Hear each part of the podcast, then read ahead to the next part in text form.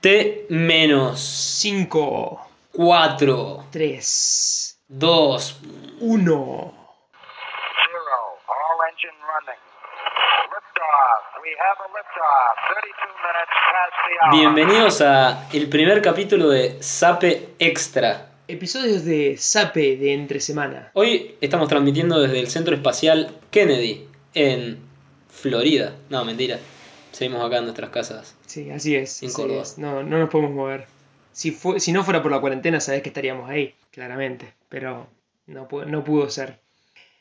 Este primer, primer Sape Extra, que son capítulos que vamos a ir largando entre semana de Sape, eh, lo preparamos para lo que sería el primer vuelo en nueve años que va a partir desde Estados Unidos, vuelo va, digamos, despegue hacia la Estación Internacional del Espacio, la ISS. Claro, la- el primer vuelo comercial aparte, digamos que es una empresa privada la que lleva el hombre al espacio. Exactamente, hace nueve años que la NASA cerró su programa espacial em, y desde ese momento siguieron saliendo algunos despegues que ya vamos a comentar, pero nunca tripulados. Los estadounidenses que querían ir a la, espacio- eh, la Estación Espacial Internacional, es re difícil de decir, eh, tenían que ir desde Rusia. Pero este miércoles la empresa SpaceX de Elon Musk va a largar un cohete con dos tripulantes que eh, van a partir desde suelo estadounidense hacia la Estación Internacional. Me recuesta decirlo. Claro, la misión se llama Demo 2. Sí, son eh, Robert Benken, creo. Ah, sí, sí, Robert Merken y Doug Harley también. Doug Harley es el otro. Em, resulta que em, en 2014 la NASA contrató a dos empresas para que empiecen a, a programar el desarrollo de cohetes que pudieran mandar gente de nuevo a la estación espacial. Em, esas dos empresas eran Boeing y eh, Sape, digo SpaceX, se, se parecen los, los nombres y se me confunden. Pasa que Elon Musk no los pidió. Estos contratos que se firmaron eh, fueron el de Boeing por 4.200 millones de dólares y el que firmaron con SpaceX 2.600 millones. ¿Millones o billones? No, millones. Ah, 2.600 millones de dólares. Ese es el contrato inicial. Eh, pero bueno, el cohete que va a salir ahora en este miércoles es pura y exclusivamente de la empresa SpaceX, la de Elon Musk, porque aparentemente Boeing tuvo, venía bien, pero se atrasó en diciembre con unos, con unos problemitas técnicos que tuvo de, software y estaba haciendo una prueba no tripulada y le falló el software y el cohete se fue para cualquier lado, la tuvieron que abortar. Así que se les atrasó. Se ve que Boeing últimamente viene teniendo problemas con, con el software. Eh, los ingenieros de, técnicos de, de computación en, en Boeing no están, no están muy bien. Así que si alguien anda buscando trabajo, deben estar buscando. Feliz Día de la Patria, feliz 25 de mayo. es. Hoy estábamos grabando el 25. Así es. Y sabes que hoy, buscando información, recién lo encontré. Ujú. Virgin Horizon, eh, no, Virgin Orbit, hicieron una prueba de lanzamiento que le salió mal. Que en vez de tirar un cohete para poner un satélite en órbita, Sí. sale un avión, un Boeing 747, con un cohete abajo del ala. Mira, Cuando está bien alto, llega un punto que el piloto apunta la nariz del avión al cielo, ahí aprieta un botón y larga el cohete y el cohete sale volando y pone en órbita un satélite. Es para satélites chiquitos o medianos. pero Y es el único que hace esto. Están hace seis años desarrollando la tecnología, pero todavía no, no está le, disponible. pero le falló pruebas. la de hoy o lo lograron. No entendí esa parte. Hoy lograron todo perfecto, pero cuando sacaron el misil, Sí. el cohete, el cohete se desplegó, activó los motores y falló y no hizo la trayectoria que tenía que hacer. Lo recuperaron al cohete todo, pero no, no terminaron todo el ensayo como tenían Claro. que Fíjate, dos días antes de que pase Sí. esto de, de la- Launch America. Bueno, eh, con respecto a eso, yo leí en una noticia que la NASA ya calculó eh, cuál es el riesgo que hay de que esta, esta misión a la que se van a someter, esta misión Demo 2, falle. ya lo tiene calculado. Es re- suena returbio, pero es algo que hay, que hay que hacer, digamos. Y hay claro. dos eh, riesgos principales. Lo que se llama la pérdida de la misión, es LOM en inglés, Lost of Mission, eh, o la pérdida de la tripulación, que sería Lost of Crew. Eh, obviamente la, la segunda es la peor porque es que se muera la, la tripulación. La primera es que no salga la misión pero que la tripulación vuelva a tierra lo más bien. Te comento la- la- la- los porcentajes eh, de la pérdida de tripulación es de 1 en 276 y la pérdida de emisión de 1 en 60. Ah, bueno. Sí, son Eh, respecto a eso de la tripulación, yo, ¿cómo es? Sé que hay un, como un protocolo de aborto de emisión, Ujú. Que la cápsula, el cohete tiene cuatro módulos, ¿no? Uno primero, que es el primero en combustionar, uno intermedio, que conecta las partes, Sí. el segundo módulo y el módulo dragón, que es el- la cápsula que tiene a los astronautas y a la carga, que llevan al coso. Eh, este protocolo de aborto tiene ocho partes, que depende del tiempo en el que se encuentren de la misión, qué partes se activan. ¿no? La primera de todas, o sea, ¿y cómo hace este aborto? Tiene unos, unos motores, digamos, incorporados a la cápsula, que depende de qué parte de la misión se encuentran, se activa uno o el otro, o una combinación distinta.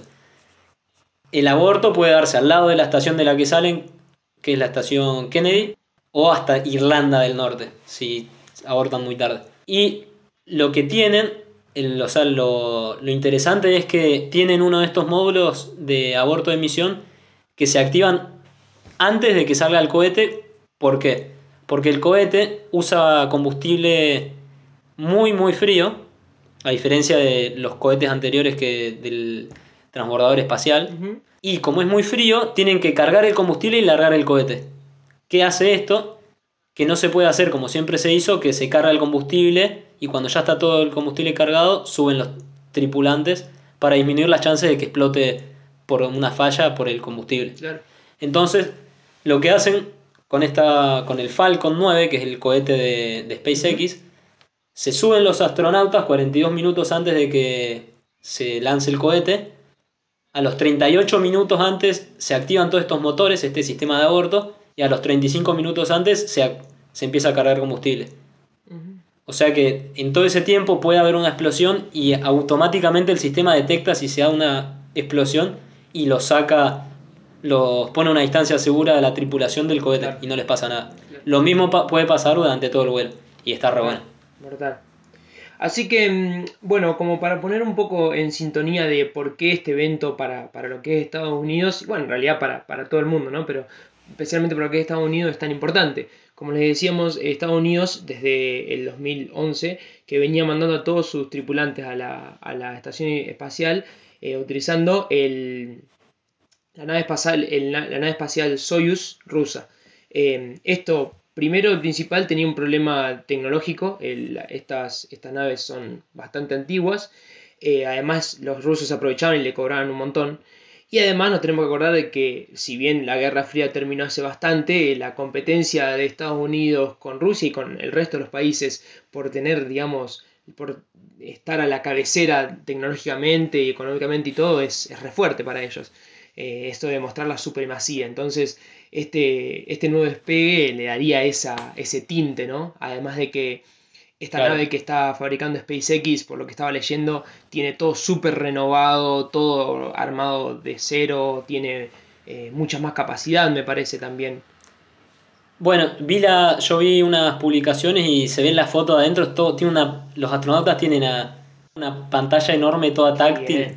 que manipulan todo. Claro. Y de por sí el sistema es todo autono- automático. Claro, claro. Y la ventaja comparativa grande que tienen es que, bueno, primero vamos a aclarar algo que no, creo que no lo aclaramos, que eh, la que van a lanzar ahora de Estados Unidos es de SpaceX, tiene el cohete, que es lo que propulsiona para poner en, eh, para sacar de la Tierra a los astronautas, que se llama Falcon 9, Así el cohete, y después tenemos la cápsula espacial, que se llama Crew Dragon. Sí, La cápsula de los, de los rusos, de los cosmonautas, la Soyuz, tiene capacidad para tres personas. La de Crew Dragon tiene capacidad para siete astronautas. O sea que ahí ya tenés una ventaja comparativa muy grande. claro. Sí, sí, sí. Igual en, esta, en estas primeras etapas, por unos años por lo menos, la NASA tiene planeado, van a volar con siempre como máximo cuatro personas y el espacio que sobra lo usan para poner carga, o sea, equipos y comida. Lo que sí tiene seis lugares, capacidad para seis personas, es la, la estación internacional, que es a donde van los, co- lo- las misiones, ¿no? sí. De mm, eso, eh, bueno, como decís, la- lo que es la cápsula con el resto de la nave espacial es el Crew Dragon y el cohete es Falcon 9. Yo me surgió la duda en el momento, ambos son de, de SpaceX, ¿no? Me surgió la duda en el momento de qué es la diferencia entre un cohete y una nave espacial.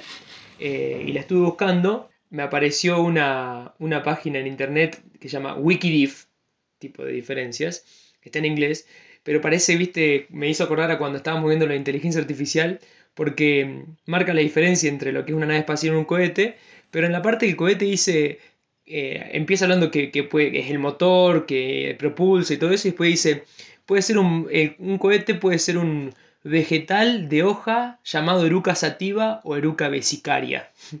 Así que no sé qué le pintó de repente al Wikidif. Le pintó el rock and roll con eruca sativa, con las pibas de eruca sativa y... Es que es como Wikipedia que lo puede editar Capaz que cualquiera, sí, capaz. capaz que sí. Bueno, dato curioso que calculé es que la fuerza de propulsión del Falcon 9 es de unos 7600 kilonewtons. Depende de la etapa, viste, va cambiando capaz. Sí. La, la combustión va cambiando. Pero una fuerza, la fuerza de propulsión que tiene el cohete es de 7600 kilonewtons. Que el cohete tenga propulsión no quiere decir que la cápsula no tenga. Claro, no, no. La cápsula también Tiene- tiene, tiene. propulsión con estos unos motores que se llaman Draco y Super Draco. Eh, que le permiten eh, acomodarse en el espacio o producir el escape, en caso de que haya que hacer el escape, Sí. decíamos.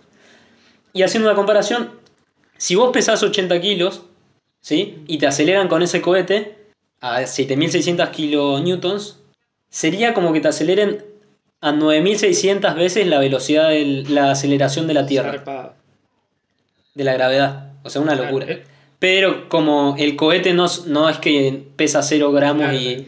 no impulsa nada, la aceleración no es Eso esa. te muestra el la cohete, estructura que necesitan levantar hasta arriba, digamos, lo grosso que es la estructura, pero la claro, diferencia de fuerza que el cohete empuja unos más de 600.000 kilos. Claro. Entonces, no es lo mismo 80, ki- empujar 80 kilos con 7.600 kilonewtons que 600.000 kilogramos. No es lo mismo. Bien, em, el Falcon 9, de paso, eh, si alguno se acuerda, es ese que probaron hace uno o dos años, no me acuerdo, que llevaron el Tesla de, de Elon Musk al a orbitar hasta medio como que iba para Júpiter, me parece una cosa así, en la demo 1, que fue lo que fue la demo 1 que probaron al Falcon 9. Bueno, eh, hablando de esto, el, viste el traje que están usando, el traje espacial, es súper novedoso, súper distinto a eso lo te iba a que... decir, está re fachero, está, parece, ya no es más un astronauta, ahora es un, un extraterrestre parece, digamos, parece súper avanzado tecnológicamente. Claro, pero no es la primera vez que se usa, porque ya se usó, eh, no, con el que dijiste vos recién,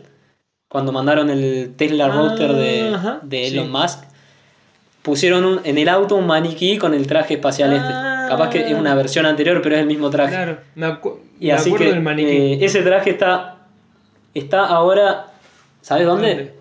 A 248.582.920 no, 880 kilómetros de la Tierra. Zarpado. 850. Yo creo que todavía se puede, 830. si entras a YouTube, todavía está la transmisión desde el autito ese. No, no, no, se quedó sin batería. me ah, sí, parece. ese material. ¿Y sabés hace cuánto tiempo fue? Hace dos años, tres meses, 19 días, 4 horas, 17 minutos y 37, 38, Te 39 estás segundos. vengando porque yo dije lo de que la, la información no era certera. Te estás vengando de mí. Lo No, estás estoy tienen hay una página Ah, en sí, tiempo real que te dice todos los datos. Bueno. Bueno, y esta misión es un trabajo interdisciplinado, interdisciplinario que connota la complejidad de llevar algo al espacio, ¿no? Como modo de ejemplo, podemos decir que SpaceX monitorea a la cápsula Crew Dragon y todos sus sistemas desde California, que es donde tienen su, su sede central. Sí. El Centro Espacial Johnson, que está en Texas, eh, monitorea a la tripulación y cómo se aproximan a la estación internacional. Y el Centro Espacial... Ese, ese que me dijiste ahí es de donde despegan, ¿no? No. Y la Estación Espacial Kennedy, que está en Ah, Florida, ese. En Cabo Cañaveral, se va a ocupar de manejar el despegue y la cuenta regresiva, que en la cuenta regresiva se prepara todo esto de el brazo por el que suben los astronautas, por ejemplo, se, se desconecta del cohete, cargan el combustible, chequean los sistemas, Claro. todo eso. Hablando de esto que me decías de, de las páginas, de ver en página y todo eso, eh, yo el primer lugar donde fui a sacar fuente, de información fue de la página de SpaceX propiamente dicha, y tienen ah, un montón de cosas tienen sobre esta misión, pero tienen una animación que te muestra bien todo lo que van a hacer.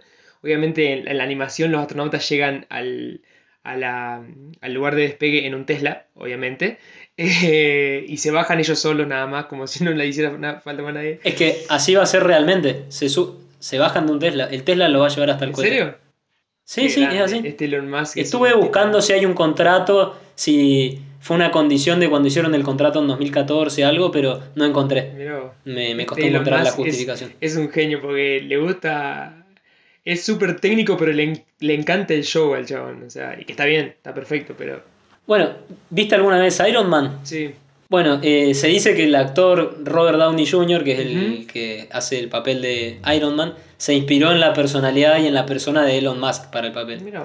Incluso, viendo sí. una entrevista de Elon Musk, eh, escuchamos que como que su casa ideal sería una parecida a la de, de la de Tony Stark en Ah, Iron Sí, Man. es verdad. Es verdad que estaba en la, en la entrevista esa. Bueno, en, en, la, en algunas de las noticias que estuve viendo lo ponían así, tipo, eh, a Elon, a Elon Musk no solo le gusta llevar cohetes al cielo, también le gusta el drama o algo así, y entonces como que todas las todas fotos sacó por todos lados, así con los chabones en traje, todo. Pero bueno, eh, además de todo eso, en, en la página SpaceX y de la animación se puede ver un montón de datos sobre todo esto que me decías de las diferentes etapas del, del vuelo, eh, por dónde tenía que llegar, dónde tendría que ir, en qué horarios. Está toda la lista de, de comandos de, de los diferentes centros que vos me decías, viste, Kennedy, Johnson, California, cómo van a ir yendo los comandos, en qué momento de- del despegue debería salir cada uno, los T-45 minutos, y todo, todo re, está, está muy bueno, muy detallado.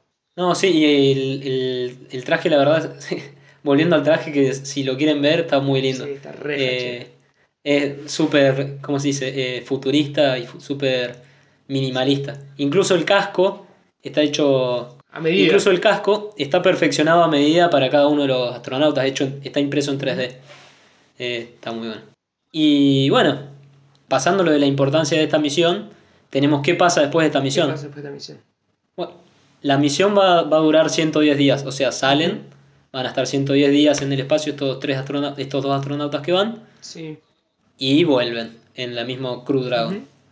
Y después, una vez que haya hecho esto y se chequen los datos del viaje, se activa eh, la próxima misión en la que van a ir cuatro astronautas, que son tres estadounidenses y un japonés, No, que son Victor Glover, Mike Hopkins, Shannon Walker y Soiki Noguchi. Así que que salga bien esto significa poner en marcha más... Más misiones. Sí, más Eh, misiones. yo por lo que estuve leyendo, si bien la, mis- eh, la misión eh, tiene así como unas estimaciones, depende de cuánto tarden en ir y cómo salga el, el vuelo de ida, van a estimar a ver cuándo vuelven. Claro, Y además, una de las cosas que van a hacer, y por eso también no saben en qué momento van a volver, es como que la cápsula esta se va a acoplar a, mm, a la estación en- internacional y aparentemente como que van a hacer unas pruebas a ver si pueden hacer cápsulas que cuando los astronautas suban las enganchen a la estación espacial y sirvan como de que trabajen junto con la, espacio- eh, con la estación eh, con la estación no sé si me explico como que sea un módulo aparte. un módulo aparte, claro, donde también se pueda seguir trabajando, como que se, se le puedan pasar todos los datos, las conexiones y todo eso. Entonces van a hacer experimentos con esas cosas también. Y bueno, y si esos experimentos salen bien, la van a usar. Y por eso el tiempo capaz que sea más que 100 días, capaz que son 200 días, una cosa así. Dependiendo De de, eso. Sí, sí, siempre van cambiando esas cosas sobre el tiempo. Y otra cosa interesante Sí. es que eh, la gente que está en la estación espacial ahora, digamos, están aisladas del, del brote de coronavirus. Claro. Entonces, ¿qué se hace en un caso así para evitar que se contagien Sí. de un virus que está hecho pandemia? Ya hay un protocolo que siempre se toma en cuenta, que dos semanas antes de, la, de un lanzamiento lo- los tripulantes se ponen en un aislamiento preventivo. Así que no es problema, ya está contemplado en todos los protocolos de, de la NASA. Pero bueno, hace dos semanas que están aislados. Estuvieron, estas dos semanas estuvieron los dos aislados en el Centro Espacial Johnson, en. Texas. Y hace tres días, creo que el viernes, se fueron hasta el Centro Espacial Kennedy en Florida para Claro. de mañana salir Vos Tierra. sabés que ac- pasado mañana. Acá estoy con las notas Para que me había armado para, para este episodio y estaba justo para la pregunta de, de decir, ¿qué pasará si alguno lleva un coronavirus para arriba? Pero ya me lo respondiste, porque es de la conexión de Sape.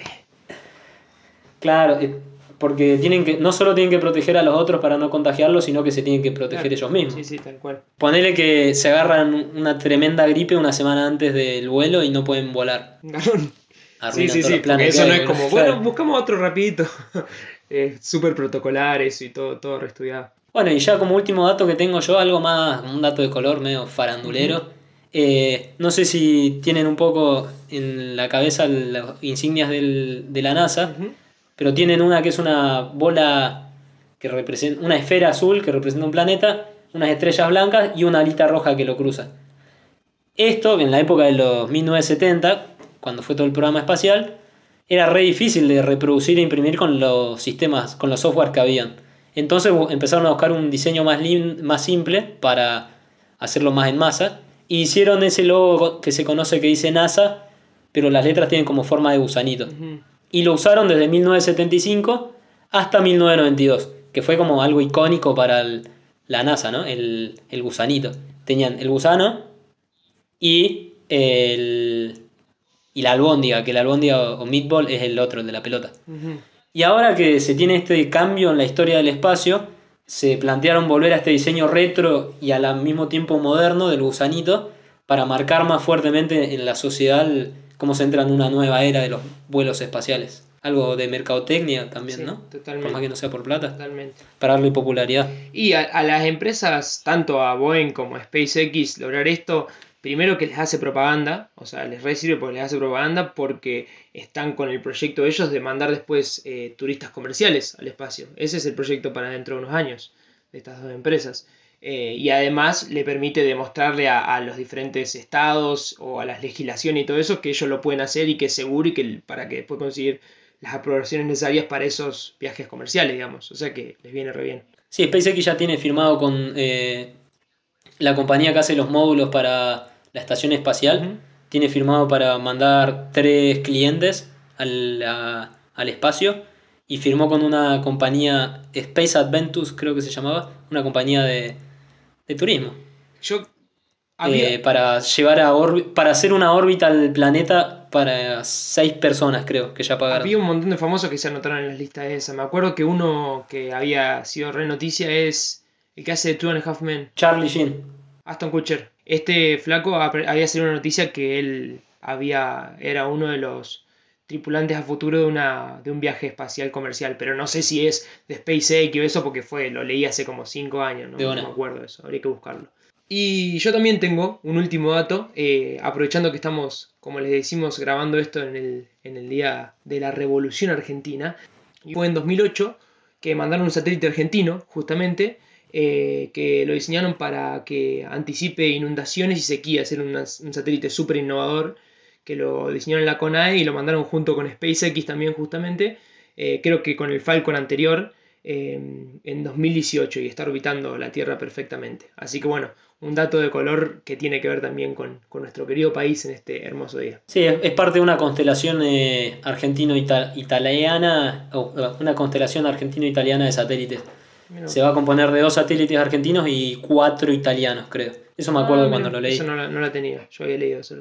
El satélite se llama SAOCOM 1A porque significa Satélite Argentino de Observación con Microondas. SAOCOM. Perfecto. Me llamó la atención cuando salió esto que Macri era el presidente que no, no haya. no dijo nada. No. O sea, que yo me entere no dijo nada. Tendría.